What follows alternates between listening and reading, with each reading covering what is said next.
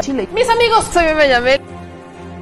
Las mujeres estamos molestas. Llevo seis años y ingresé por secuestro.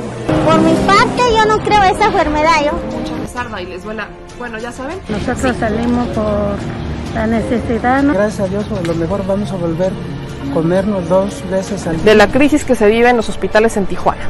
Aquí las noticias o te enchilan o te dejan picado.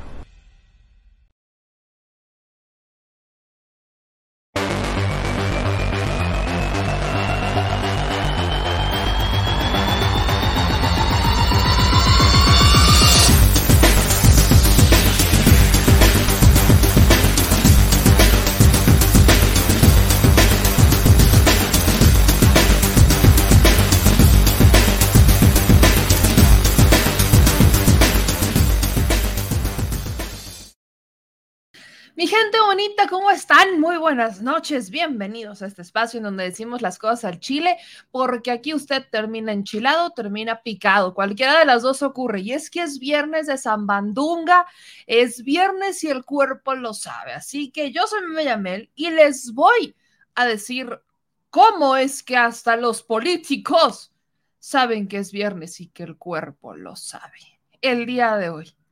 El día de hoy, mi gente tenemos al famosísimo e infladísimo Luis Donaldo Colosio siendo protagonista de un video.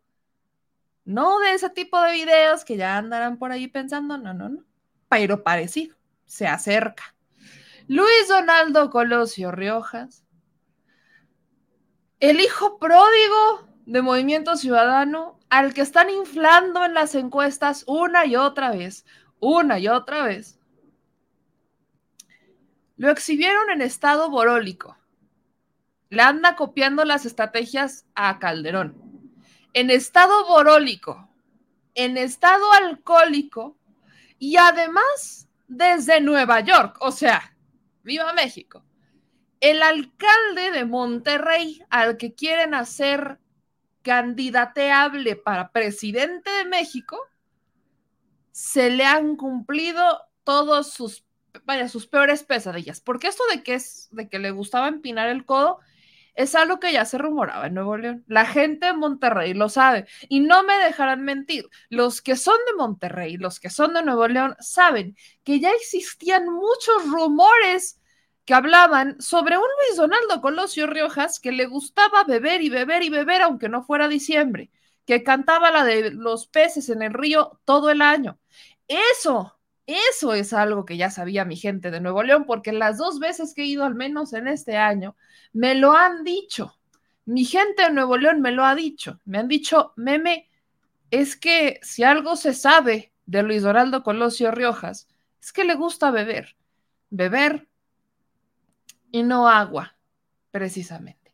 Así que en viernes de San Bandunga vamos a tener un programa cortito hablando sobre eso, sobre la llamada que tuvo el presidente con Joe Biden y también sobre la reforma electoral, porque no vamos a dejar de insistir. Así que ayúdenme a compartir la transmisión, échenme las manitas arriba y todos los comentarios aquí abajo, porque es viernes de San Bandunga. Díganme qué están haciendo. Yo quiero saber qué está haciendo mi gente bonita en este viernes. Ya están preparando para salir para la fiesta.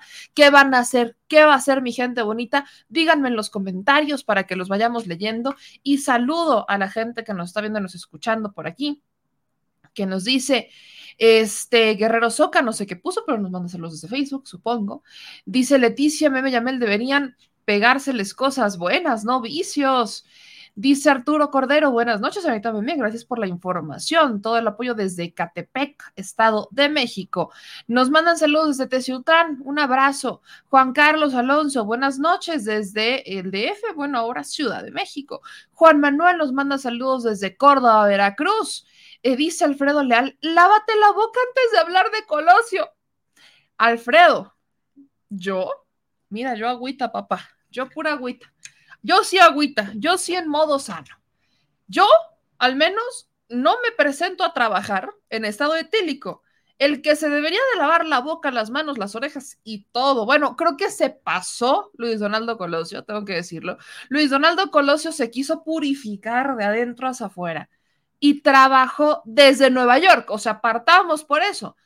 Partamos por eso. O sea, es alcalde, es alcalde de Monterrey.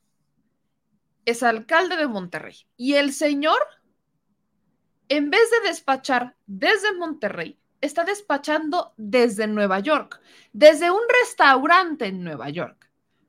Si eso la gente de Monterrey no les duele, si eso la gente de Monterrey no le molesta, si el hecho de que su alcalde literalmente no esté en donde debe de estar trabajando y esté disfrutando la vida desde Estados Unidos en un restaurante, pues creo que hay una mala percepción de quién realmente se tendría que lavar la boca. Pero vamos a verlo, vamos a verlo, mi gente, vamos a verlo. Así que ayúdenme a compartir porque esto ocurre, vaya, son dos videos. Es el video de una sesión de cabildo que se hizo viral en redes sociales, que no tiene mucho que subieron. Y ahí compartanla para los defensores de Colosio. Es un video en donde usted lo va a ver, yo no, vaya. Hay video.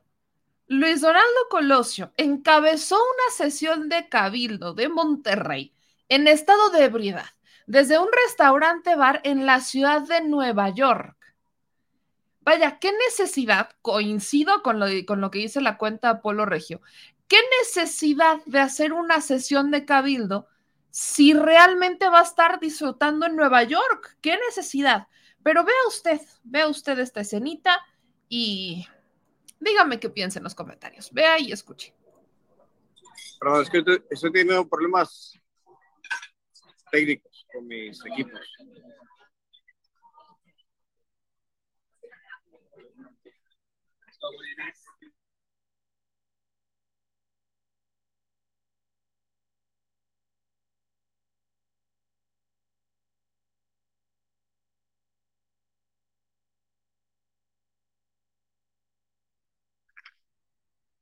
Sí, nos escucha, presidente municipal. Concluidos los puntos del orden del día, se solicita, se le solicita clausura en los trabajos de esta sesión, por favor. Perdón. Agotado el orden del día para la celebración de la presente sesión ordinaria, siendo las 19 horas con 53 minutos, me permito declarar clausura los trabajos de la misma, no sin antes hoy, primero que nada, pedirles perdón y una disculpa sincera por las fallas técnicas que he tenido en esta intervención. Sin embargo, también agradeciéndoles su paciencia, su participación y también dándole la bienvenida sincera a la regidora, a nuestro equipo de trabajo, a quien estoy seguro podremos hacer grandes resultados de manera conjunta y sobre todo con el tema que nos dijo la regidora Tania Partida, que es el día de hoy. Y desde hace mucho tiempo, una de las deudas más históricas de todas las administraciones de este país. Y pese a que hay muchas cosas que no nos competen como gobierno municipal, hay muchas cosas que como gobierno municipal tenemos y debemos que hacer para poder mitigar esos resultados. Entonces vamos a trabajar juntos y juntas y les agradezco muchísimo la participación del día de hoy. Estamos siempre de la mano para poder lograr grandes resultados. Muchísimas gracias. Muy buenas tardes. Muchas gracias. Si no lo hiciera así, el pueblo Úrsula, se lo reconoce. Si lo, hiciera, si lo hiciera así, que el pueblo se reconozca. Si no lo hiciera así, el pueblo se lo demanda.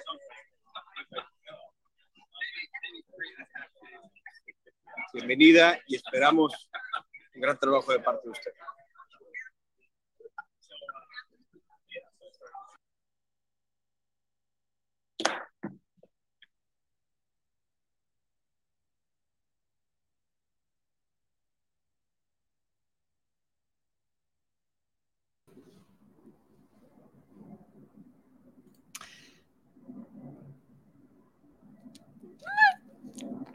Muchas gracias. Cuéntenme, ¿qué piensan de esto? Escuchen, escuchen eso. Si no lo hiciera así, el pueblo Úrsula, se lo reconoce. Si no lo hiciera así, que el pueblo se lo reconozca. Si no lo hiciera así, el pueblo se lo demanda. Si no lo hiciera así, que el pueblo se lo... que si no lo hiciera así, que el pueblo se lo demande. No se supo ni siquiera el discurso toma de protesta. No se lo supo. ¡Salud! Creo que, o sea, creo que ni siquiera, creo que ni siquiera Calderón se atrevió a tanto, sí. O sea, recuérdenme, recuérdenme eso por, o sea, sí, sí, la neta, sí quiero, quiero saber, sí quiero saber eso, ¿no? Porque, a ver, a ver, Rosalía nos echa este comentario, dice, es un pecado pistear, es de carne y hueso, no está viejo, este, como otros que se duermen con el grillo y despiertan con el gallito feliz, nombre, qué amargada la meme, nombre, Rosalía, qué bruta, perdón que se lo diga con todo respeto, doña Rosalía, con todo respeto, señora, eh, disculpe usted, pero eso es una falta de responsabilidad. O, dígame usted, doña Rosalía, ¿a usted la dejan llegar en estado de ebriedad a su trabajo? ¿Usted trabaja en estado de ebriedad? ¿Se lo permiten? ¿Es respetable quizás, quizás, quizás es socialmente aceptable trabajar en estado de ebriedad? ¿No? Supongo, supongo que es aceptable. No, yo, vaya, bajo la lógica de doña Rosalía, yo soy una aguafiestas, entonces me imagino que ella es una bomba, doña Rosalía. O sea, yo pregunto, pregunto. No, hombre, o sea, pistear en el trabajo, totalmente normal, totalmente normal. Me puedo imaginar que es, o sea, es lo de hoy, no es como lo del home office. Home office, peda, salud, viva México y desde Nueva York, ¿no? Pues sí, no digo, perdón, que se, perdón que se los, o sea, perdón que sí se los diga, me imagino, no, hombre, yo hiper amargada, soy una señora súper amargada, pero es que de verdad, de verdad, Señora Rosalía, ¿es una loquilla usted? ¿Una loquilla? Seguro, seguro va así a trabajar en estado etílico.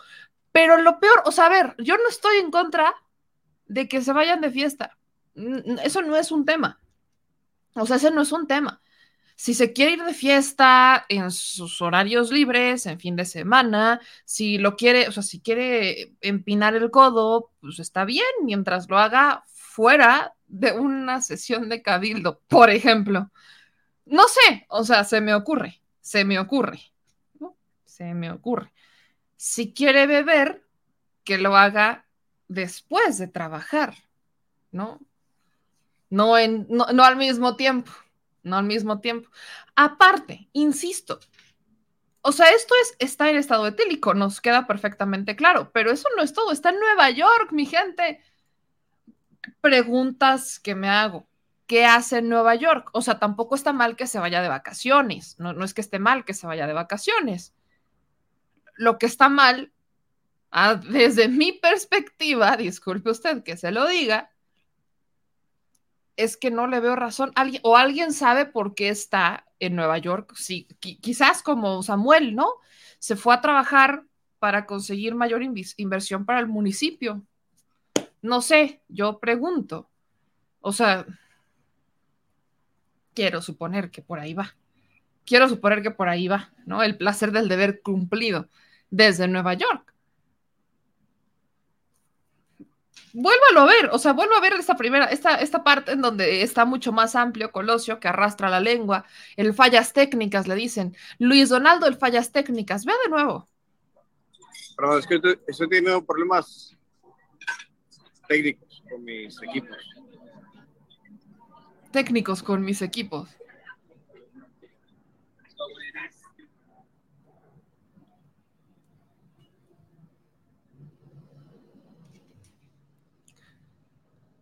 Ni, ni, siquiera puso cara de Nemo. O sea, puso cara de Nemo. Bien dice el señor productor, puso cara de Nemo.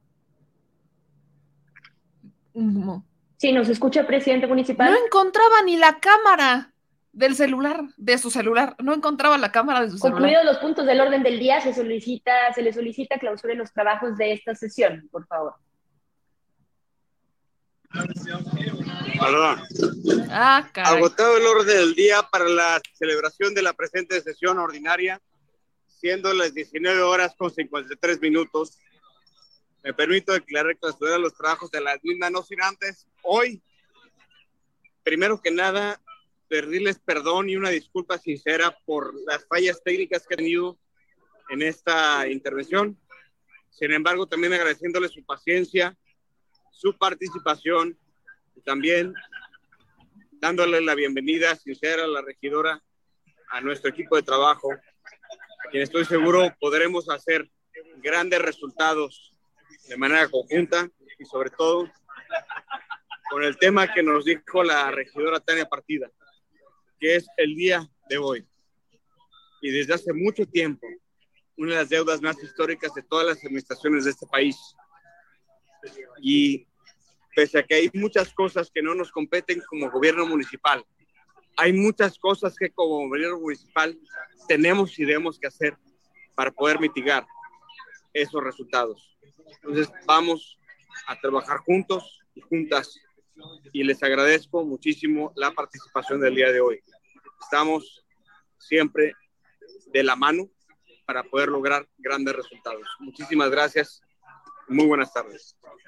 O sea, pero aparte vean la cara de todos los que están arriba con cara de, no mames, este es el presidente municipal, Ese es el presidente municipal, mi gente, de Monterrey, de Monterrey, Monterrey, Nuevo León. ¿Cuánto le va a costar esta peda al municipio? vaya, ¿cuánto le va a costar esta peda al municipio? Yo quiero saber, o sea, vaya, la gente de Monterrey, yo sé que aquí hay gente de Monterrey. ¿Qué piensan de este alcalde? Dejemos a un lado a la señora Rosalía, que doña Rosalía ya está en Yo soy una amargada porque cómo se me ocurre cuestionar a un alcalde en estado etílico, trabajando en estado etílico. ¿Cómo? ¿Cómo osas a cuestionar que beban, amargada? es que de verdad, es que de verdad eso, o sea, es que, es que me da mucha risa. Escuchen esto, lo que la gente de Monterrey se manifiesta. ¿Cómo aquellos que están en contra de Andrés Manuel López Obrador no le perdonan que no se ponga una camisa, o sea, que no se ponga un traje así de a la, talla, que le quede perfecto, un traje, que, literalmente tenga unos zapatos diferentes. Que, como decía doña Rosalía, que se le vuele el cabello, ¿no? Que le salga el, famoso gallito de Andrés Manuel López Obrador. No, logro entender cómo eso les perturba, se indignan y se molestan.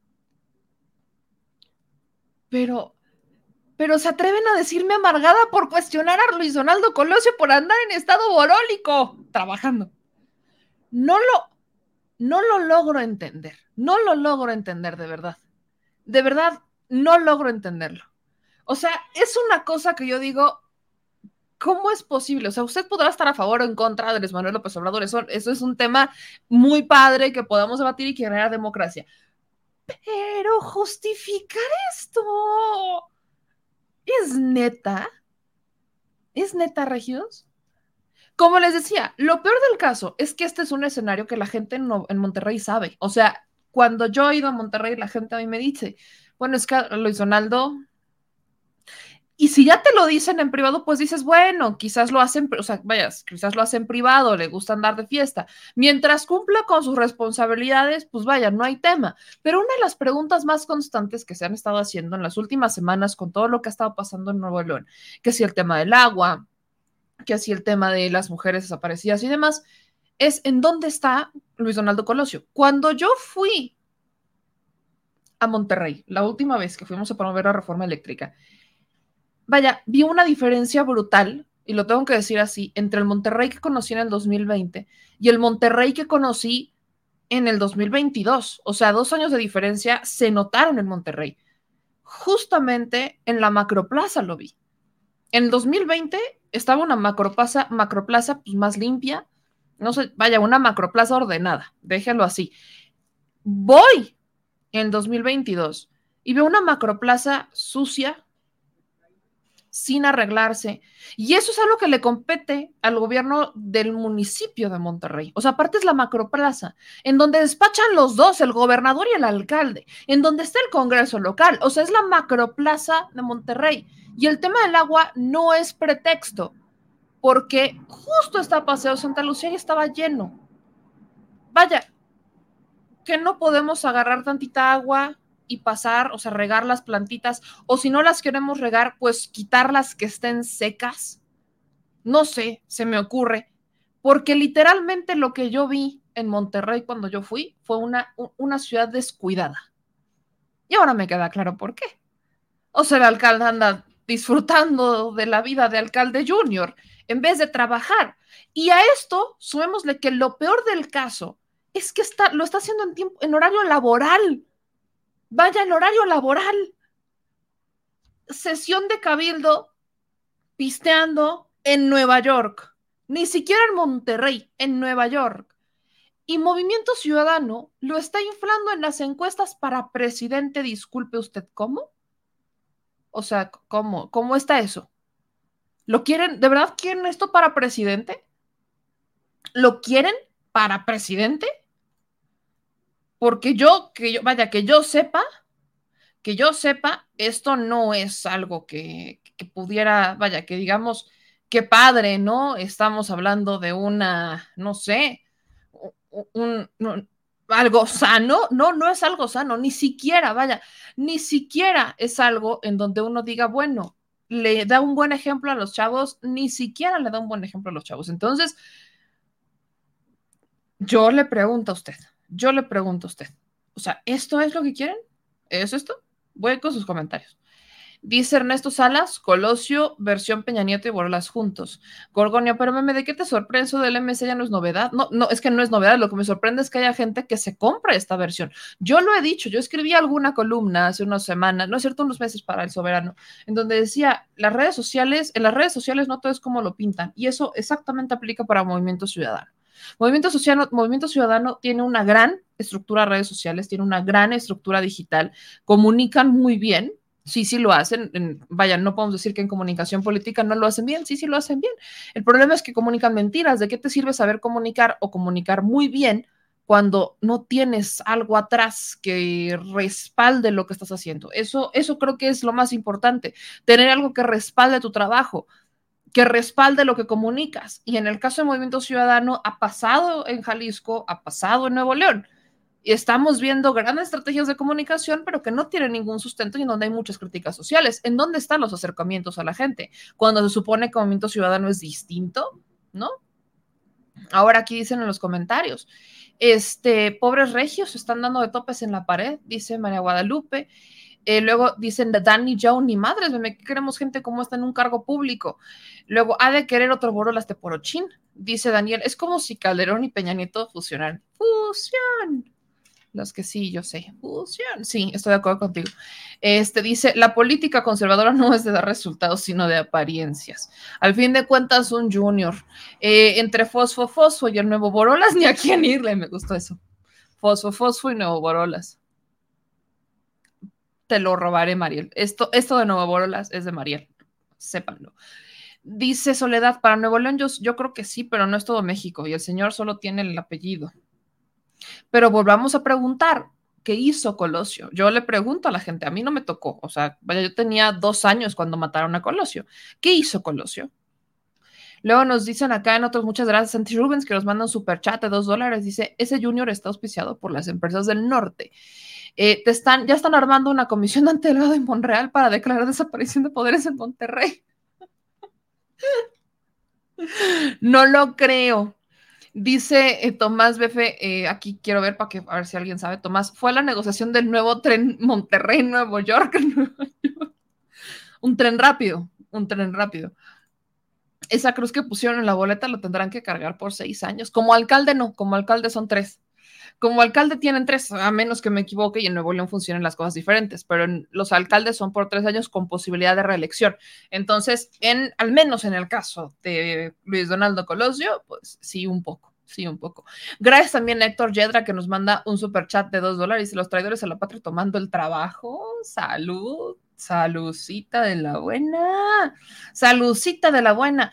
Pero vuelvo, a ver, dice Mr. Sweet JP. Colosio fue mitificado, no hubiese hablado, no, hubiese habido un cambio real. Dice Gunn, ¿qué se esperaba de estos tipos de movimientos ciudadanos? Son la misma calada que Alfaro. Aquí dice Julieta, ¿no? Me recuerda que es la forma de gobernar más fácil y en Monterrey gobiernan las empresas. tiene toda la razón. O sea, este es un gran comentario que hace Julieta. Lo vimos, lo vemos en el Estado, lo vemos en el Estado como tal. El Estado de Nuevo León con Samuel García, él realmente es solo un títere. Es un títere comunica muy padre a través de redes sociales, su esposa comunica muy bien, muy padre y todo, pero ¿cuál es el sustento detrás de eso? Absolutamente nada. ¿Quién realmente manda en Nuevo León? Las mismas empresas que pusieron al Bronco. De hecho, dicen los regios que el tema de Tatiana Cloutier, que ha sido muy sonado, ¿no? El por qué, porque hay mucha gente que en este momento quizás está preguntando, oye, meme, pero vaya, Morena tuvo la oportunidad de poner a alguien y no lo hizo, pusieron a Clara Luz, Clara Luz, por Dios. Y sí, pero, pero, me dice la gente en Nuevo León que también habría perdido Tatiana Cloutier. O sea, yo no sé usted qué piense, pero la gente en Nuevo León dice que de poner a Tatiana también ella hubiera perdido, porque allá mandan todavía los empresarios y los empresarios hubieran hecho todo por perder y habría sido quemar un cartucho que podría levantarse después cuando la transformación llegue a Monterrey o a Nuevo León. Entonces, eso es algo que la gente me decía que justamente por eso tampoco habrían puesto a este a Tatiana porque también la iba a perder. Pero vaya, al final del día es la gente la que decide. Y yo veo cuando voy a Nuevo León que sí hay gente que está despertando, que hay gente que quiere cambiar las cosas. Eso me queda claro. Lo vi con los asuntos de la, con, los, con las asambleas informativas de la reforma eléctrica y no solamente, y lo digo así, y no solamente este, porque asistieron, sino por los comentarios. Yo vi muchos comentarios porque lo transmitimos en vivo desde Monterrey, estos tres foros a los que asistimos antes de la votación, y la gente en los comentarios molesta, por cierto, decía, es que de quién fue idea hacer la asamblea ahí, porque yo soy de Escobedo, o yo soy de García, o yo soy de Linares, y no me enteré de esta asamblea. Entonces, eso quiere decir que hay gente que sí está despertando, que está despierta en Nuevo León, y que quiere participar, pero que no, se ha, no, ha sabido dónde llegar porque no hay con quién ir o que no saben con quién ir en Monterrey. Entonces, este es un tema que por supuesto volteamos a ver porque vaya, ¿de dónde vienen estos grandes, vaya, estas grandes olas de dinero en contra de esta administración de muchos intereses de Nuevo León? ¿Qué dice? ¿Qué decía Samuel García, no? En su administración o cuando estaba en campaña sobre los estados del sur. Algo muy parecido a lo que decía Cuadri que los estados del sur dormían mientras los del norte trabajaban. Ah, pero eso se acabó cuando empezaron a necesitar agua los del norte, porque entonces querían la ayuda de los del sur. No que los del sur se duermen, papá. Eso es lo que dicen en Nuevo León. O sea, no todos, no hablo de todos, sino hablo del caso de Samuel García, por ejemplo. Los estados del sur duermen cuando los estados del norte trabajan, hasta que los estados del norte necesitan recursos porque ya se los consumieron y entonces buscan la ayuda de los estados del sur. Así es como funciona. Así es como funciona. Es muy similar a cuando hablamos de las empresas o del mercado. Va mucho con mi frase. El mercado se regula con el mercado hasta que el mercado tiene problemas y quiere que el Estado lo rescate. Así ha funcionado la política en este país. Así es como han funcionado. Los estados del norte, estar, estar tan industrializados, al ya haber prácticamente quemado sus recursos naturales, al haber puesto empresas o industrias que se, literal, succionan el agua, pues ya no tienen recursos y tienen sequías y tienen broncas, porque aparte están en el norte, conociendo las condiciones del norte, arriesgar el agua es crítico. Y aún así lo arriesgaron. Y muchas cerveceras, refresqueras, muchas industrias que requieren mucha agua se van y se instalan en el norte. ¿Por qué? Por el tema de las fronteras. Y entonces se acaban el agua. Y los estados del sur son los que entran al quite para rescatarlos y después dejar sin agua a los estados del sur. O sea, prácticamente los, los del norte, y no hablo de todos, pero sí muchos en el norte, los que buscan, lo que buscan es que todo funcione conforme a sus necesidades, bajo esta falsa ideología de que ellos son los que más generan. Porque sí, sí es falsa, sí generan recursos, sí, ahí es donde están los más ricos de México, pero no son todos, no son todos. Y eso se tiene que equilibrar, la balanza se tiene que equilibrar. ¿Y la balanza es cómo se equilibra? Bueno, ahí hay un plan que es el del Istmo de Tehuantepec, cosa no tan curiosa, por eso lleva años ese proyecto, o llevaba años ese proyecto encerrado en el cajón de los presidentes, hasta que llega esta administración y dice, bueno, vamos a equilibrar un poquito, vamos a hacer una economía horizontal, vamos a levantar a los dos, eh, vaya, al norte y al sur del país para que crezcan los dos, para que crezcan los dos. ¿Qué necesitamos? Pues algo como el Istmo de Tehuantepec, aprovechar justamente que tenemos estas este, costas para abrir el comercio de este lado y que podamos poner industria también de este lado, como por ejemplo algunas cerveceras. Pero ojo ahí, No todo se trata de poner las industrias en el sur, también se trata de regulaciones claras. Ahí es en donde entran los gobiernos, ahí es donde entran los legisladores, poniendo regulaciones claras, porque si no, efectivamente va a pasar eso. Van a empezar a llegar las industrias, no va a haber regulaciones y van a succionar todos los recursos naturales y ya también nos pasamos a fregar al sur. Por eso es importante, por eso es importante que así como llega el desarrollo, también lleguen las oportunidades y lleguen las regulaciones claras. Pero seamos honestos, con este tipo de personajes en la política, así como está este, Samuel, así como está Colosio, hay muchos otros juniors que creen que solamente por traer un apellido ya merecen un lugar. Así no funciona. Las cosas se ganan. No es aplicarla de, ay, me voy a ir a ensuciar los zapatos. No, no es, ay, me voy a remargar las, aquí las mangas de la camisa porque para que vean que soy más este, sencillo. Cuando traes zapatos carísimos, vaya, ni siquiera es el tema de cuánto cuesta la ropa que traen. Porque hay muchos que quizás tienen la posibilidad de comprarse ropa costosa. Qué bueno. Quizás hay unos que nacieron en cuna de oro. Qué bueno. La ropa no define a una persona. Los estudios no definen a una persona. Lo que define a una persona es la persona, los valores, la educación. Eso es lo que define a una persona y no la educación académica, claro. La cultura, los valores, eso define a una persona. Y es bien triste ver cómo muchos políticos se aprovechan justamente de su apellido para sentirse superiores y decir como yo ya llegué, este lugar me corresponde. ¿Según quién? Según un apellido, el apellido no te hace. Tú haces el apellido y no se hereda tampoco. Gracias a Juan Mamelitón que nos manda un super chat de 5 dólares. Y bueno, hablando de, hablando de temas que ya no tienen que ver con los estados borólicos de nuestros políticos, hablemos de un tema que es trascendental y tiene que ver con la reforma electoral. Lorenzo Córdoba ya empezó a dar entrevistas a medios de comunicación y dentro de estas entrevistas a medios de comunicación, pues resalta que el consejero presidente del Instituto Nacional Electoral ya empezó a decir, espérenme, ya vimos la propuesta de reforma electoral. Y en entrevista con medios de comunicación, como en el caso de Adela Micha, dice Lorenzo Córdoba que le llaman la atención tres cosas. La primera, que en 32 años es la primera vez que se presenta una iniciativa electoral a petición del gobierno en turno y no de la oposición. Segundo, que esta iniciativa salió de las oficinas de Hacienda, pues Horacio Duarte y Pablo Gómez son funcionarios de Hacienda. Sí, pero ambos son los perfiles más electorales que ha tenido Morena en su historia como partido político. Horacio Duarte fue representante de Morena ante el instituto y Pablo Gómez es un personaje que tiene amplia experiencia en la política. Como titular de la Unidad de Inteligencia Financiera tengo varias dudas, pero político nadie se lo puede negar. O sea, político eso sí, nadie se lo puede negar.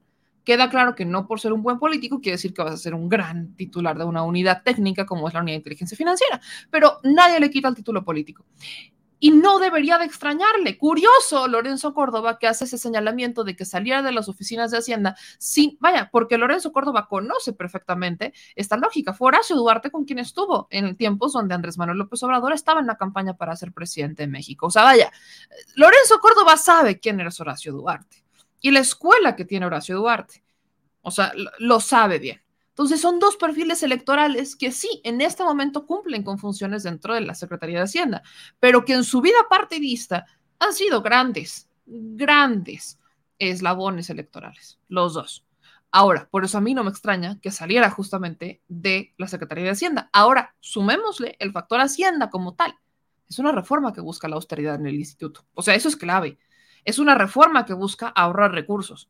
24 mil millones de pesos nada más, así, levecito. 24 mil millones de pesos es lo que busca ahorrar esta reforma electoral, de cumplirse.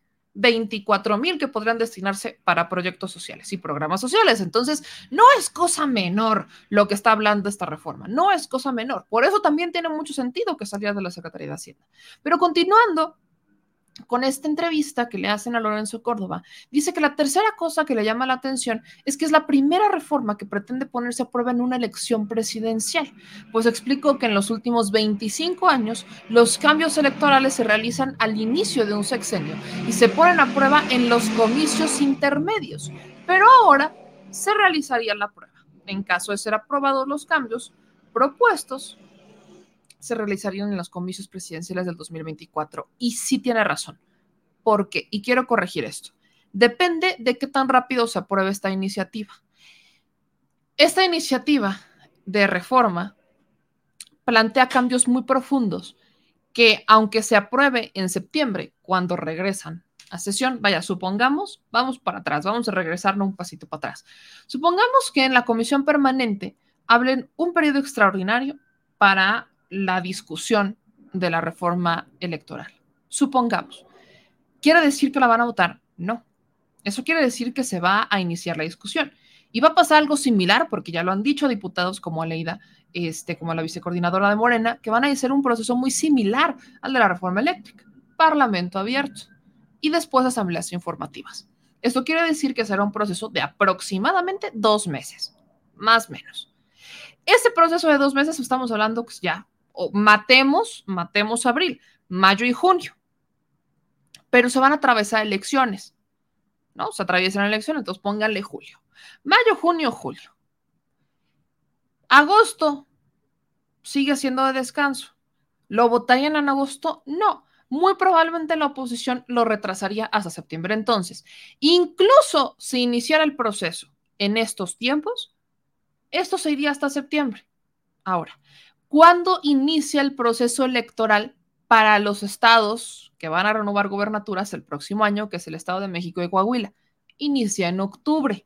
Ese es el problema, que para que esta iniciativa pudiera funcionar en los estados como Estado de México y Coahuila, tendría que haberse aprobado en este periodo, para que entonces los cambios empezaran a trabajar e implementar para el siguiente año. No va a pasar. Entonces, efectivamente, esta elección, la elección que sea del 2023, no va a funcionar bajo la lógica de la nueva reforma si es que se aprueba.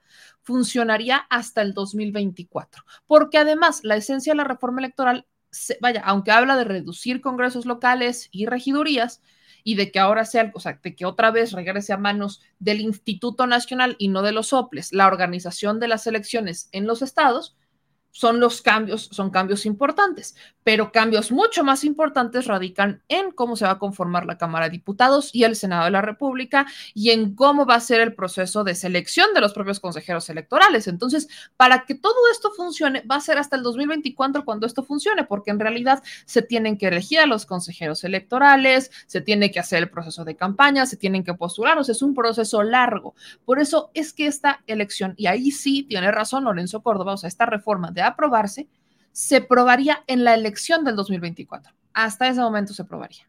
No se va a aprobar en el Estado de México ni en Coahuila. Vamos a ver a qué acuerdos llegan. Probablemente Morena quiera impulsarlo para el Estado de México y Coahuila, porque son dos joyas de la corona del priismo, en donde quizás podrían salir beneficiados podrían salir beneficiados, pero no es un hecho, es una moneda al aire. Todo tema electoral es una moneda al aire. Entonces, es algo importante que tengamos en mente que esta reforma de ser aprobada funcionaría o veríamos su función hasta el 2024 en un proceso presidencial. Y eso sí también es inédito, porque en los últimos 25 años todos los cambios electorales se iniciaban, a o sea, se hacían a inicios de sexenio, como fue en tiempos de Enrique Peña Nieto. Cuando se hicieron los cambios, por ejemplo, electorales de modificar, o sea, de que pasamos al IFE a INE. Se hicieron entre 2013 y 2014, a inicios del sexenio no se hicieron después. Y era una reforma medio, o sea, no era una reforma profunda como esta. Eran solamente algunos cambios, modificar el nombre y demás. Pero en la administración de Peña, que fue quizás la última reforma que se le hizo al INE para cambiarle el nombre, se hizo a inicios del sexenio. Acá estamos viendo una reforma que se haría a finales del sexenio y pondría, se pondría a prueba en una elección presidencial, lo cual supone algo importante porque para la siguiente administración, supongamos en el escenario utópico que se apruebe, pues sería la siguiente administración la que tendría que hacer las reformas y los, legisladores que entren, quienes tendrían que hacer las modificaciones en caso que algo no funcionara bien o que se tuviera que aceitar. Pero eso, esto es importante. Ahora, ¿qué otra cosa dijo Lorenzo Córdoba? Dijo que estos planteamientos son anunciados nada más y que habrá de esperar que se exponga formalmente. Destacó que el contenido no es, no, es una discusión que le competa dar a la autoridad electoral, sino que la tiene que dar la Cámara de Diputados, dado que la reforma electoral plantea modificar todo el contexto democrático, entre ellos, evidentemente, los consejeros, que es la esencia también de la reforma. Esto quiere decir que a petición o a sugerencia de Lorenzo Córdoba se tendría que integrar la opinión de académicos, periodistas, formadores de opinión, actores políticos, las, los legisladores, y hasta ahí se quedó. Pero yo agregaría algo también muy básico, ciudadanos, ciudadanos. Me encantaría que en este Parlamento abierto se buscara un mecanismo para que los ciudadanos emitieran su opinión acerca del tema. Porque la esencia también de esta reforma, de esta reforma electoral es hacerla más ciudadana, acercarla al ciudadano, que el árbitro tenga una cercanía directa con el ciudadano. Hace ratito estaba uno en Space porque va a haber una comitiva de paisanos que van a ir a la Cámara de Diputados en mayo para justamente hablar sobre la reforma electoral, ¿no? Pero en materia del voto extranjero. Y yo lo celebro muchísimo. Se tiene que buscar la manera de que sean los paisanos los que tienen esta necesidad del voto en extranjero, particularmente en este tema, de acercarse, de que se acerquen y de que expliquen qué es lo que necesitan. Para nosotros, que, leemos sus comentarios, es muy fácil leer los comentarios, pero no vivimos esa realidad. Podemos incluso hacer reportajes, ir, pero no vivimos esa realidad. Ustedes son las que la viven, los que la viven. Entonces, lo más padre de esta reforma es que pudiera encontrarse la forma de hacer eco de la voz ciudadana. Creo que eso sería un ingrediente importantísimo dentro del Parlamento abierto y dentro de las asambleas. Ojalá a diferencia de la reforma eléctrica, el PRI, PAN, PRD se atrevan a hacer reformas también, o asambleas informativas, perdón. Se atrevan a hacer asambleas informativas y recabar la opinión de la gente. Ojalá se atrevan. Porque salieron muy defensores del INE cuando llevan años sin votar. Y no hablo de la revocación de mandato y no hablo de la consulta popular. Hablo de los 40 millones de mexicanos que históricamente no votan. Porque históricamente siempre hay más o menos 40 millones de mexicanos que no salen a votar. Por nada. Que solamente tienen su credencial para votar porque tienen su credencial para votar. Nada más. Habría que ver esos 40 millones de mexicanos en dónde están. Habría que saber esos 40 millones de mexicanos a dónde se fueron, por qué no votan, ¿Por qué, qué, pasa, por qué no se acercan a las elecciones. Tendríamos que conocer a estos 40, porque son 40 y contando. Entonces, bajo esta óptica electoral, creo que es importante conocer el nuevo contexto que nos llama, el nuevo contexto electoral que nos llama, que es justamente hacerlo más ciudadano. Por eso, vaya, tómenlo como una sugerencia mía, citan a la tía Meme, a la amargada tía Meme, que literalmente lo que necesitamos es que un parlamento abierto no solamente tome la opinión de periodistas, académicos, formadores de opinión, actores políticos o legisladores, sino que sea como básico, indispensable, obligatorio tomar la opinión de los ciudadanos, que se hagan presentes en la Cámara de Diputados y todo tipo de ciudadanos, todos, porque se tiene que conocer cuáles son las necesidades ciudadanas para votar. Al final del día, votar es nuestro derecho, nuestro derecho y nuestra obligación. Y eso es algo que yo celebro ampliamente. Y le repito, déjenme saber aquí en los comentarios qué es lo que ustedes, este, lo que ustedes quieren, lo que ustedes dicen, qué opinan y demás para también leer sus comentarios. Dice aquí Josefina, ahí procede una consulta ciudadana Dice, esos pianistas no hacen ninguna reforma que beneficie a los mexicanos. Ellos solo saben decir eh, no a todo lo que sea por el pueblo. Están en Estados Unidos, algunos, Margarita, no todos los que están aquí, pero sí algunos. Meme, ¿qué significa OPLE? Les voy a buscar la definición textual de OPLE. OPLE, las siglas OPLE son organismos públicos locales electorales. OPLE es organismo público local electoral. O sea, Instituto Electoral del Estado, casi. OPLE. Esos son los OPLES. ¿Cómo se integran los OPLES? Los OPLES se integran por un órgano de dirección superior, integrado por un consejero presidente, seis consejeros electorales con derecho a voto, secretario ejecutivo y demás. O sea, es un INE, pero en el Estado. Esos son los famosos OPLES. ¿Cuál es la función del Instituto Electoral de Participación Ciudadana? Pues es exactamente un OPLE. Eh, aquí nos dicen en sus comentarios, meme que, pero lo que los fachos no opinen, pues no aportan, no va a haber. Eso es una democracia, mi gente.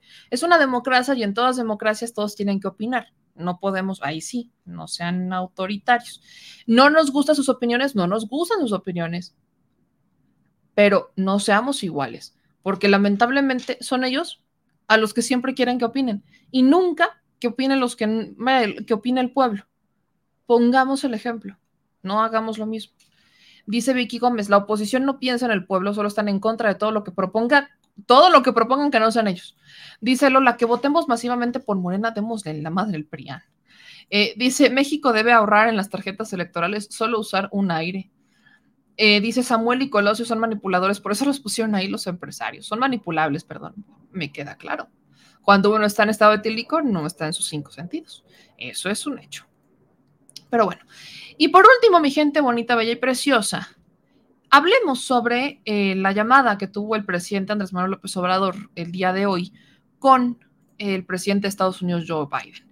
Mandaron este comentario, bueno, este comunicado, comentario, mandaron este comunicado, se los comparto, lo abro completamente.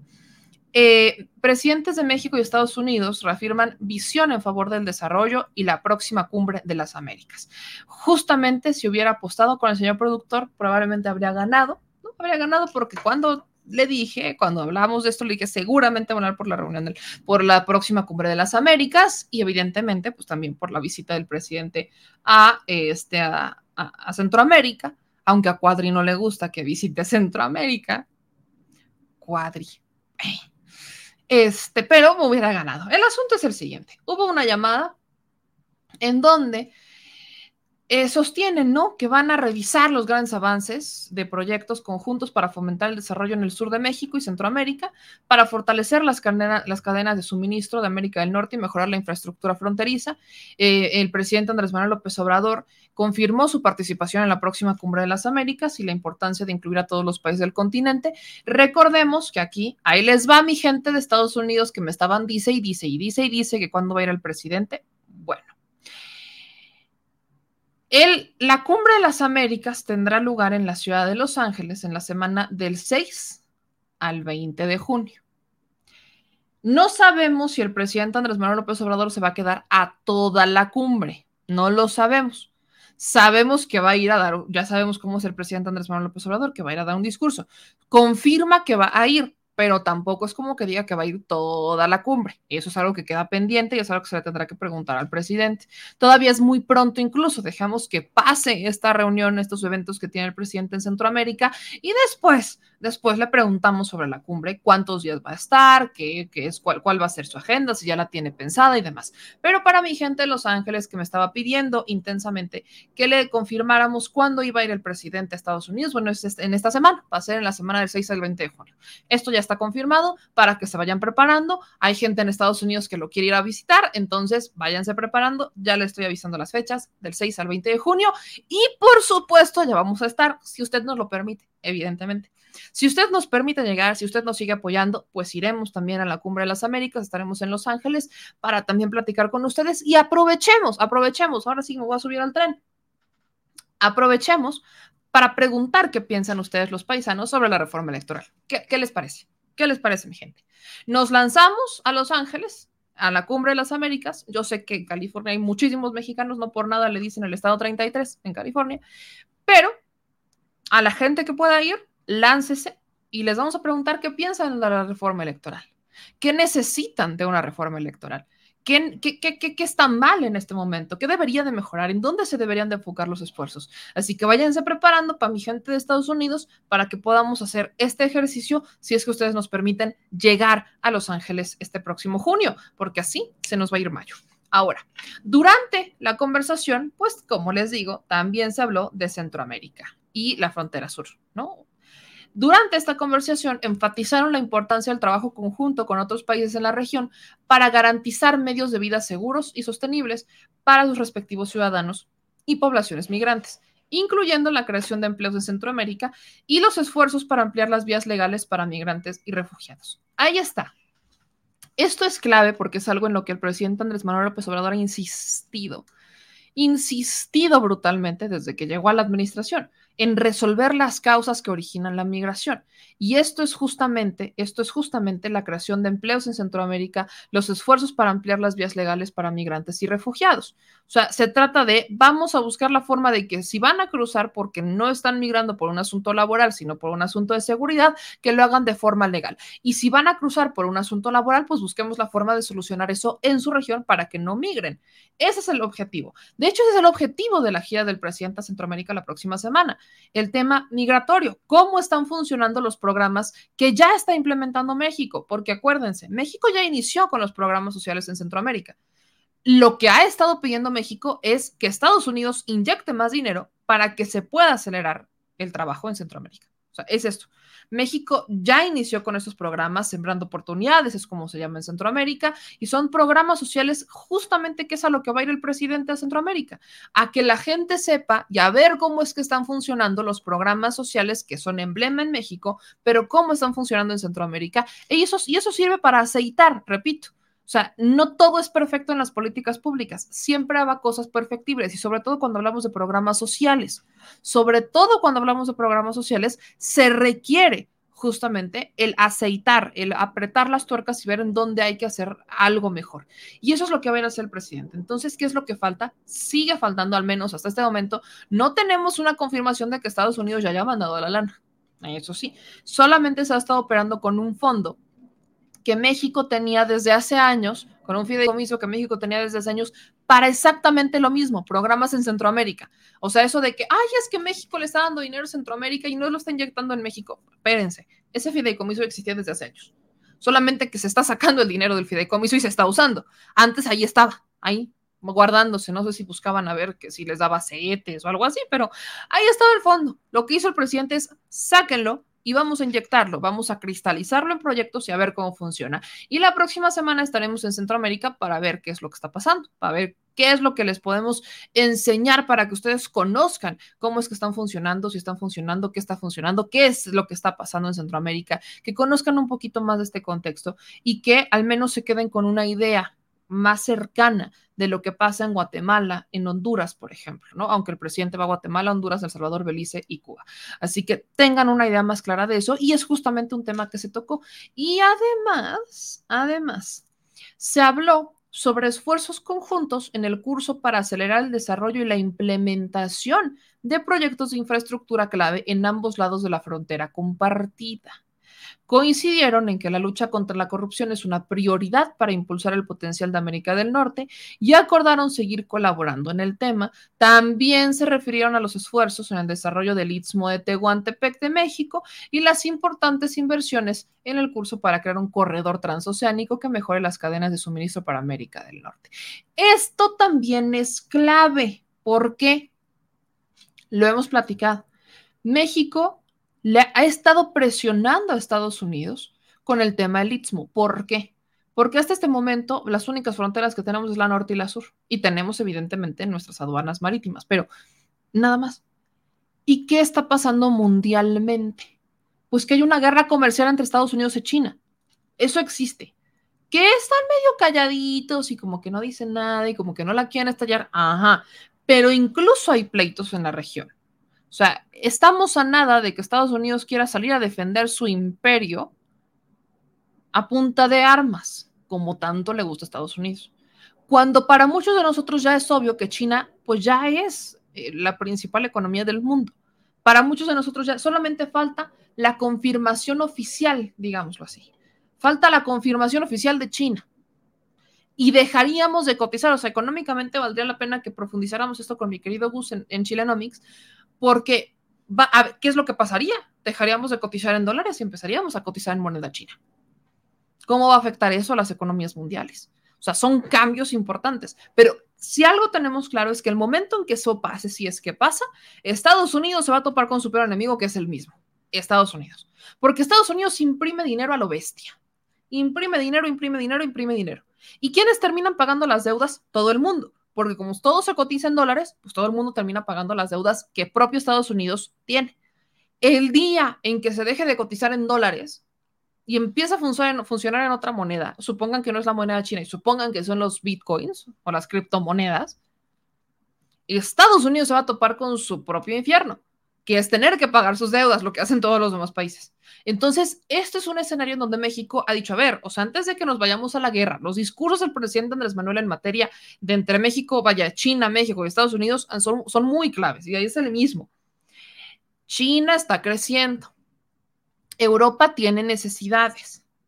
¿Por qué no tú, Estados Unidos, Canadá y yo, o sea, vaya, nos fortalecemos como región ayudamos a Centroamérica y abrimos el istmo para cruzar mercancías de forma directa. En vez de pelearnos, en vez de que esto se resuelva con armas a punta de guerra, como tanto le gusta a Estados Unidos, hay que empezar a buscar una manera de tener un intercambio comercial sano que nos beneficie como región económicamente. Y ahí es cuando el presidente le hace así como ojitos y le hace así como, le guiña el ojo al presidente de Estados Unidos como de, o no.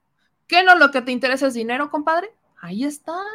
Entonces, y justo utiliza, utilizó de hecho en su última, en su último discurso con, relacionado al tema, utiliza el asunto de Constellation Brands se acordarán que hubo una dinámica al inicio de la administración porque se oponían al establecimiento de Constellation Brands en el norte del país y entonces el presidente decía es que ahí no lo pueden poner porque no hay agua y entonces ¿cómo le van a hacer? Van a dejar a la gente sin agua y que el PAN dijo ¿cómo se les ocurre? Bueno, Constellation Brands ya tiene un nuevo lugar para sentarse. Y lo que decía el presidente es esto, cuando el Istmo de Tehuantepec empiece a funcionar, pues vamos a tener a muchas otras empresas como Constellation Brands instalándose en la zona, lo que va a generar desarrollo en las entidades del sur. Entonces, ese falso argumento de que los estados del norte trabajan cuando los estados del norte, cuando los estados del sur trabajan, duermen, más bien que los estados del sur duermen cuando los del norte trabajan, que de por sí es falso, va a ser 10 veces más falso porque van a estar desarrollándose de forma horizontal, van a estar desarrollándose. México se va a desarrollar como una potencia de los dos lados, no nada más de uno repito, faltan unas muy buenas regulaciones ambientales para ponerle un freno a las empresas, pero sea como sea, hay un sentido para todo esto. Entonces, el tema, el hecho de que esto se hablara en una, en una llamada entre el presidente de México y el presidente de Estados Unidos, tiene que ver con una insistencia de México por decirle somos aliados, somos amigos, cooperemos, trabajemos juntos. Esa es la dinámica, al menos en este momento. Sobre todo lo mencionamos para aquellos que han insistido en que la relación entre México y Estados Unidos es agresiva, que Joe Biden a cada rato regaña a Andrés Manuel López Obrador, que yo no sé nunca de dónde sacan eso. O sea, son varios argumentos en donde de forma desesperada buscan que Estados Unidos venga a regañar a México. No sé bajo la lógica de quién, o como por qué eso les haría lógico. ¿Por qué Estados Unidos es superior a México según la lógica de algunos personajes? No lo logro entender. México tiene todo para ser potencia desde hace muchos años. México podría gobernar, el mundo. Así lo digo, y no es porque sea amante de la mexicanidad, pero México podría gobernar el mundo si se lo propone. Podría hacerlo porque tenemos todo. Tenemos todos los recursos humanos y naturales para hacerlo. Nada más es que nos hace falta un desarrollo integral pero yo no sé bajo la lógica de quién consideran que otros países son mejores que nosotros, porque están más industrializados o por qué. ¿Cuál es la lógica de eso cuando México también lo puede hacer? Y protegiendo sus recursos naturales. Pero bueno, lejos de esta narrativa en la que normalmente yo no lo logro entender, pues aquí tienen al menos un ejemplo de qué es lo que México propone, qué es lo que México busca hacer en materia de desarrollo entre México y Estados Unidos y dejen de pensar de favorcito que alguien más es mejor que nosotros, porque nosotros bien que podemos, claro que sí, como de que no. Aquí voy con algunos de sus comentarios, nos dicen aquí, Gilberto Pérez, pero hay muchos vendepatres y traidores, es correcto. Isaac López, eh, así es México, puede llegar a ser potencia. Eh, dice sí, lo mismo piensan de Europa y es la mentalidad de los fachos clasistas y racistas. Es cierto, China superó a Estados Unidos, pero el dólar sigue siendo la moneda de cambio mundial y el yuan no tiene el valor del dólar. Eh, dicen así es, México puede ser potencia. El presidente municipal de Monterrey completamente pet, mientras su municipio cayéndose en broncas. Y el otro gobernadorcillo de esa provincia, bueno, ya lo platicamos. Pues sí, eh, gracias a Cristian Rincón que nos manda un super chat de 5 dólares y dice, querida meme, respecto a la reforma electoral, AMLO es una estratega y hay un plan detrás. Ya les puso un 4 a la oposición con la ley eléctrica del 90%. Vamos a ver qué pasa. Vamos a ver qué pasa. Tenemos todo menos buenos políticos que quieran ayudar. Bueno, es que políticos malos hay en todos lados, mi gente. Políticos malos hay en todos lados. Eh, dicen acá en sus comentarios, yo aún tengo fe y esperanza de que México sea potencia, dice Isaac López, que nos ve desde Facebook. Daniel Álvarez, sí, pero tenemos políticos dirigiendo el país y eso está de entreguistas. Sí, sí hay mucho que otra entrevista. Fernando dice, al Chile, yo sí me pongo rodillas para poder ser tu dueño.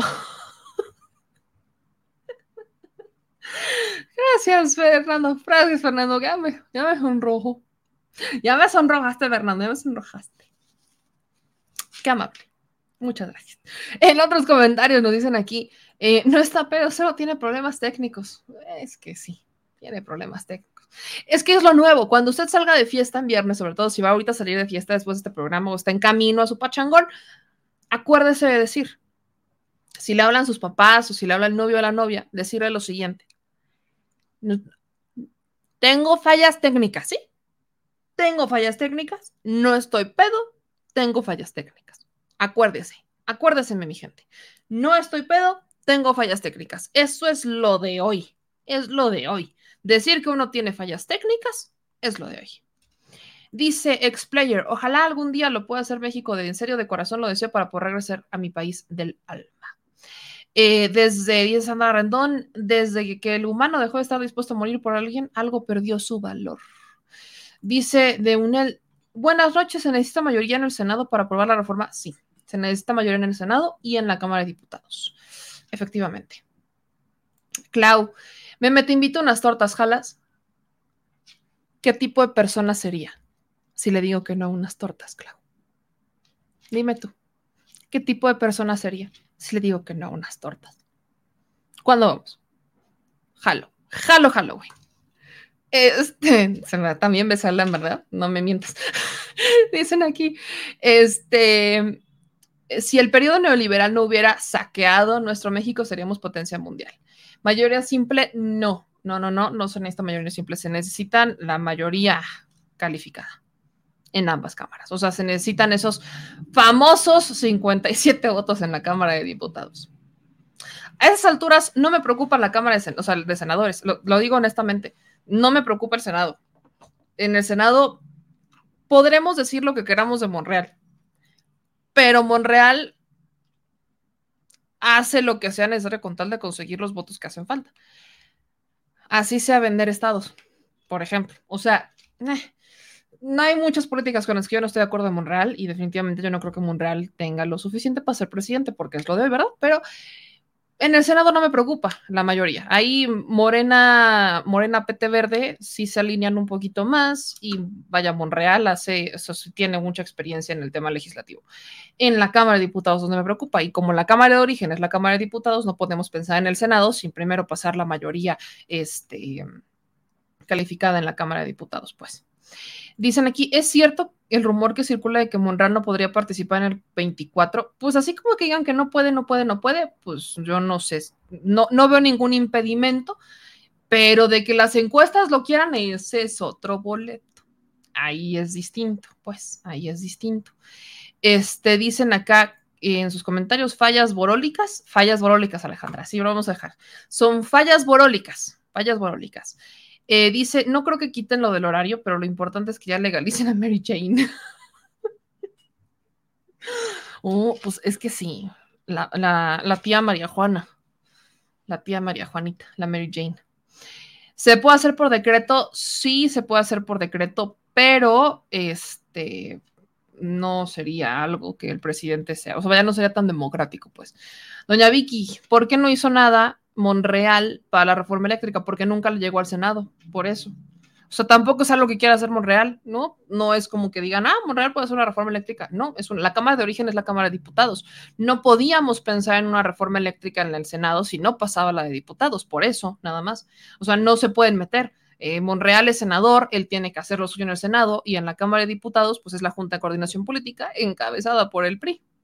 Y el que tiene que buscar negociar es el coordinador de Morena en la Cámara de Diputados, que es Ignacio Mier. O sea, por eso no, por eso ni siquiera podemos hablar de qué hubiera pasado en el Senado con la reforma eléctrica, porque pues pero nos dimos cuenta, por ejemplo, con la ley minera. O sea, la ley minera consiguió los votos suficientes para ser aprobada, aunque era una mayoría simple. La ley minera confirmó que efectivamente, si se hubiera necesitado una reforma eléctrica en este que hubiera pasado al Senado, se habría aprobado con mayoría calificada. Eso es lo que, por eso hablamos de que probablemente muy probablemente la reforma eléctrica sí habría pasado en el Senado, pero no es un, vaya, el hubiera no existe, pues, no soñemos, el hubiera no existe.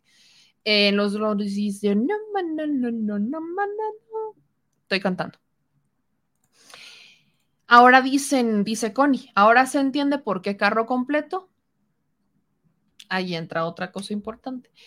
Eh, dice Adriana Díaz, sobre todo cuando dijo Colosio eso de en este país, ¿cuál? México Estados Unidos? ¿Dónde estaba pisteando? New York. New York. Es correcto. Eh, Yolanda, el PAN ya lo cantó, no dan un solo voto a favor de la reforma electoral y tiene el sentido, tiene todo el sentido del mundo lo que dice el PAN. ¿Por qué? Porque el Instituto Nacional Electoral o entonces el Instituto Federal Electoral es una cuota del PAN. Se la regaló Salinas al PAN para legitimar el gobierno de Salinas. Por eso el PAN se va a oponer históricamente. Es un asunto como la reforma eléctrica. Por ideología, por historia, por lo que usted quiera, la van a votar en contra. Esa es la lógica del Partido Acción Nacional porque su cuota. Esta reforma lo que hace es quitarle al instituto al PAN, o sea, eso es lo que hace arrebatarles a su bebé. Eso es lo que pasa, por eso están en contra totalmente. Eso es un hecho. Eh, dicen aquí, propondrá AMLO la reforma para exhibir de nuevo a la oposición como un antidemocráticos. Vamos a ver qué pasa. Es una reforma que trae ya posicionamientos interesantes. Hay ciertos políticos que ya han empezado a decir que efectivamente, este, por ejemplo, este, el exgobernador de Chihuahua dijo que cuando la escuchó se deprimió, pero que cuando la leyó dijo, ah, caray, está interesante. Entonces, el hecho de que ya existan panistas, que no son evidentemente la corriente de Kenia López Rabadán o de Marco Cortés, que están diciendo, es una reforma que propone asuntos interesantes, quiere decir que podría haber otros panistas que estén bajo la misma lógica, ¿no? Podría ser, podría pasar. Así que no nos desanimemos, no nos desanimemos, mi gente. Pero bueno, oigan, ya nos vamos, ya nos vamos porque hay que descansar. Y este fin de semana tenemos que hacer maletas, porque la próxima semana, mi gente, ya saben que todos los programas van a estar siendo no en la Chilecoa. Vamos a estar fuera de la Chilecoa toda la próxima semana. Entonces, la próxima semana vamos a estar viendo lo del tren Maya, porque usted me lo pidió, mi gente, porque mandaron superchats para que fuéramos a revisar cómo va el tren Maya, particularmente el tramo 5, qué es cierto y qué es falso.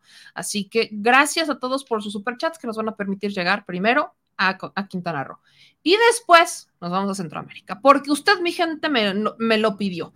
Ya le dije, vamos a estar a pan y agua pero vamos a llegar y vamos a hacer el mejor reportaje que podamos hacer para que ustedes estén informados de lo que está pasando en Centroamérica. El señor productor está súper comprometido, yo estoy súper comprometida, entonces la próxima semana vamos a estar afuera a motar afuera para que eh, ustedes puedan tener reportajes importantes sobre lo que pasa en Quintana Roo, tramo 5, Tren Maya, y nos vamos justamente después a Centroamérica.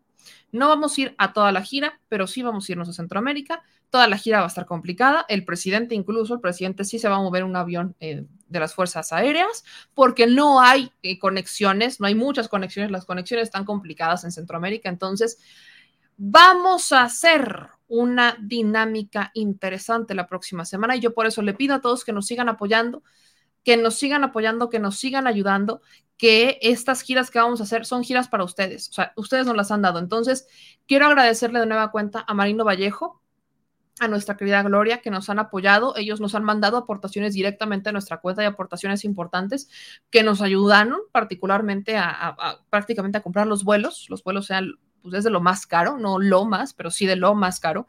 Entonces, gracias a sus aportaciones, gracias a los superchats que nos han mandado, gracias a todos los que se han sumado a esta cobertura, que nos han estado mandando también algunos superchats a la cuenta de, de Banamex, a la cuenta de Bancomer. Todo suma, mi gente, todo suma, sobre todo porque es nuestra primera gira fuera de México, al menos fuera de México, nuestra primera gira, mía sí es sí es mía.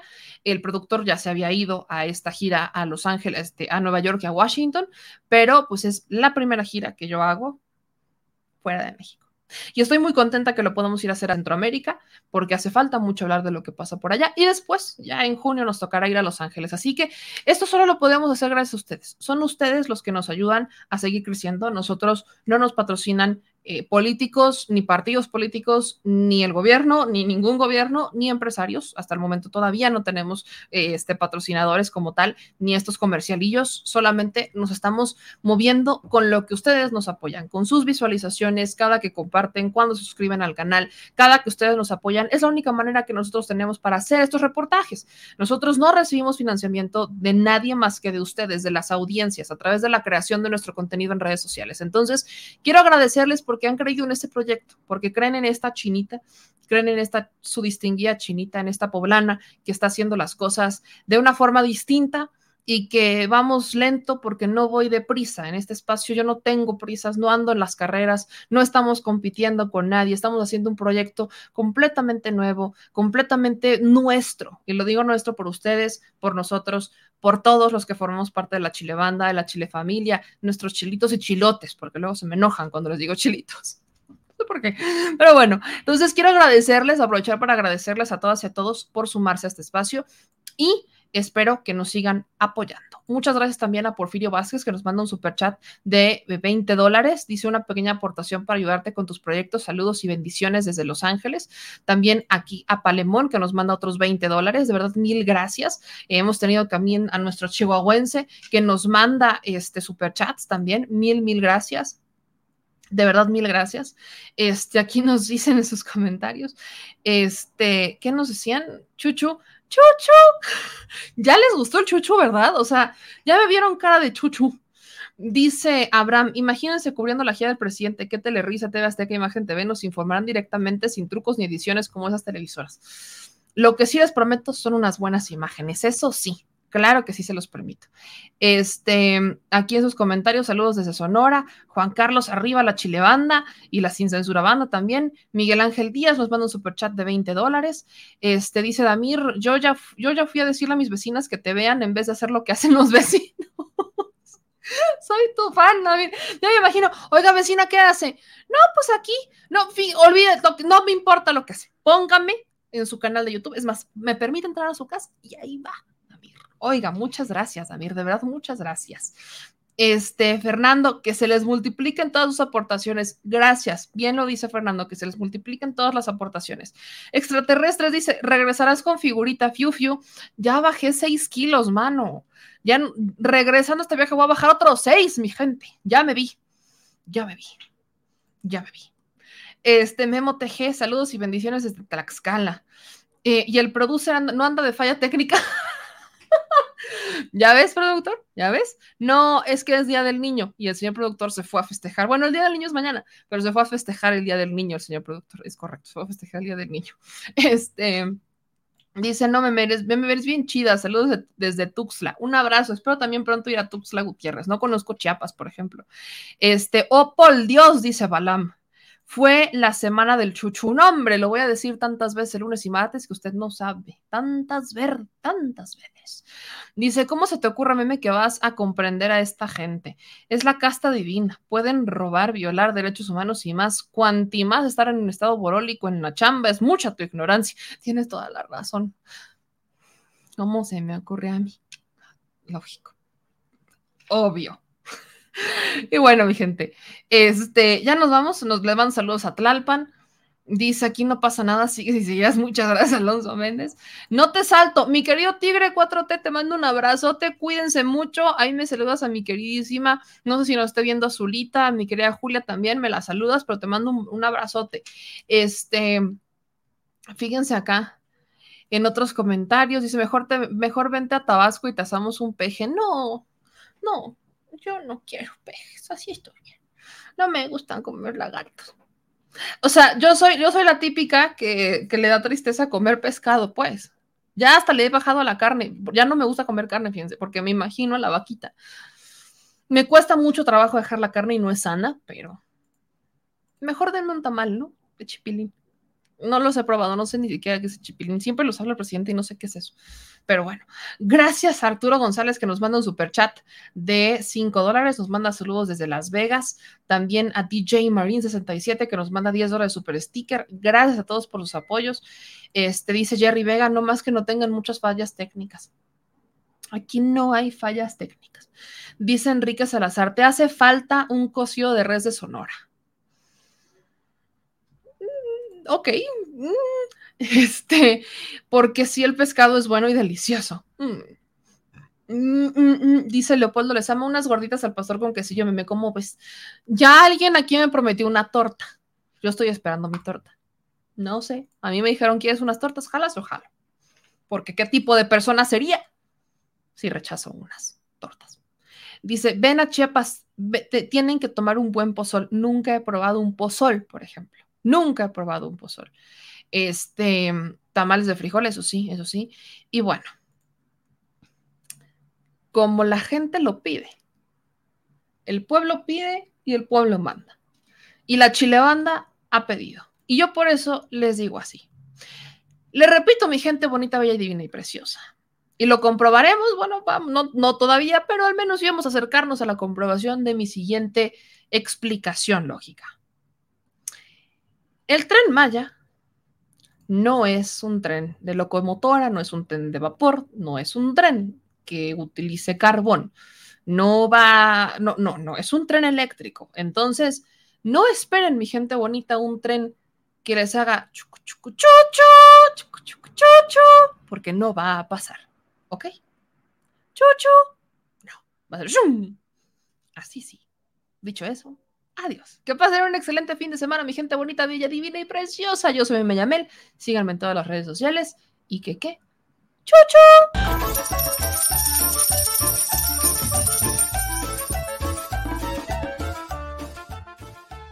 al Chile. Recuerda que una forma de apoyar nuestro proyecto e impulsarnos a generar más y mejor contenido es a través de los superchats en nuestras transmisiones en vivo. Solo tienes que dirigirte al recuadro donde escribes mensajes, darle clic al símbolo de moneda, colocar los datos de tu tarjeta bancaria, el monto a donar y de forma inmediata se verá reflejado en un recuadro de color con el mensaje de tu preferencia. Otra manera, por si no nos alcanzas a ver en vivo, es ir a la descripción de nuestro video de YouTube, darle clic a la liga de PayPal y repetir el proceso como en los superchats. Ese recurso llegará directo a nuestra cuenta bancaria. En Facebook también puedes apoyarnos de forma mensual. En el inicio de nuestra página encontrarás el botón Quiero colaborar. Ahí podrás adquirir una membresía que nos impulsará a seguir combatiendo la infodemia desde esta plataforma.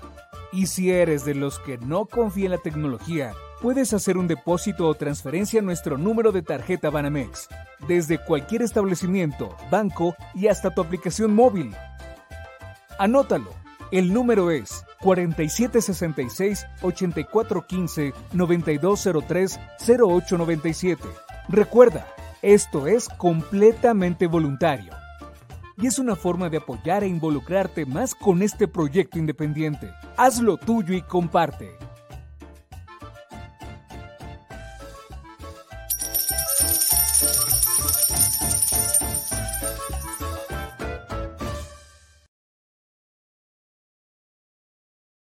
Al Chile. Mis amigos, soy Bella Las mujeres estamos molestas. Llevo seis años y ingresé por secuestro. Por mi parte, yo no creo esa enfermedad. Yo. Mucha pesarda y les duela.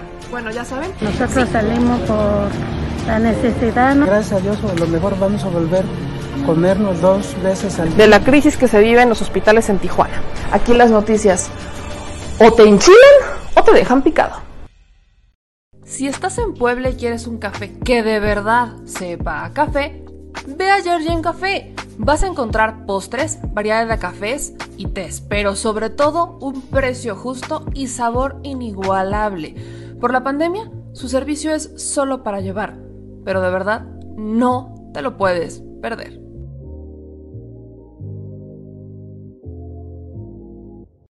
Chile, la indiferencia es el peor enemigo de todos y más de los animales.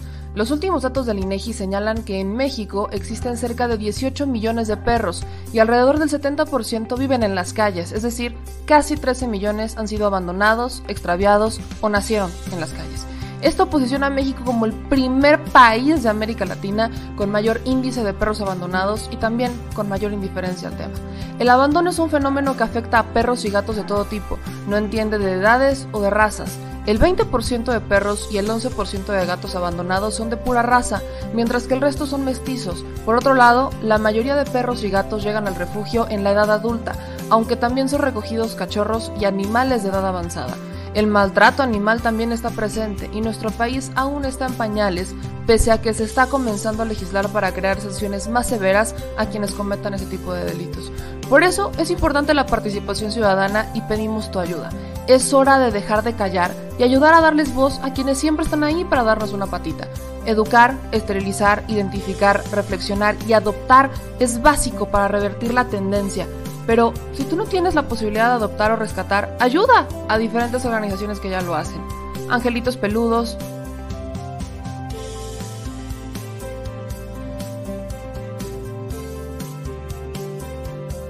Amor sin raza,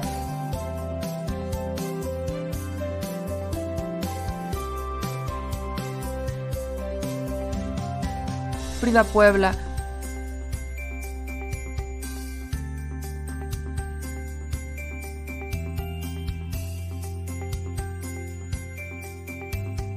Rivera Rescue.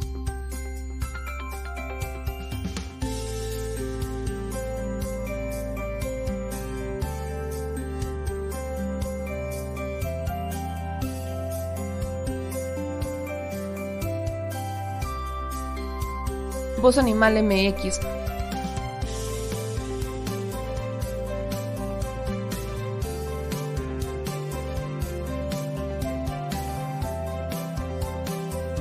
El albergue San Cristóbal.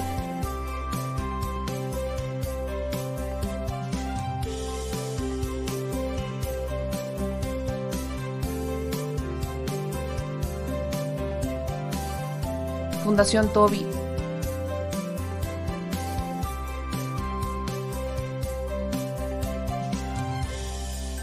O Patitas Invisibles son algunas de las organizaciones a las que constantemente donamos y apoyamos, pero no es suficiente. Ayúdanos a que sean más voces las que salven vidas. Sus patitas, de verdad, pueden salvar tu vida. Difunde y dona.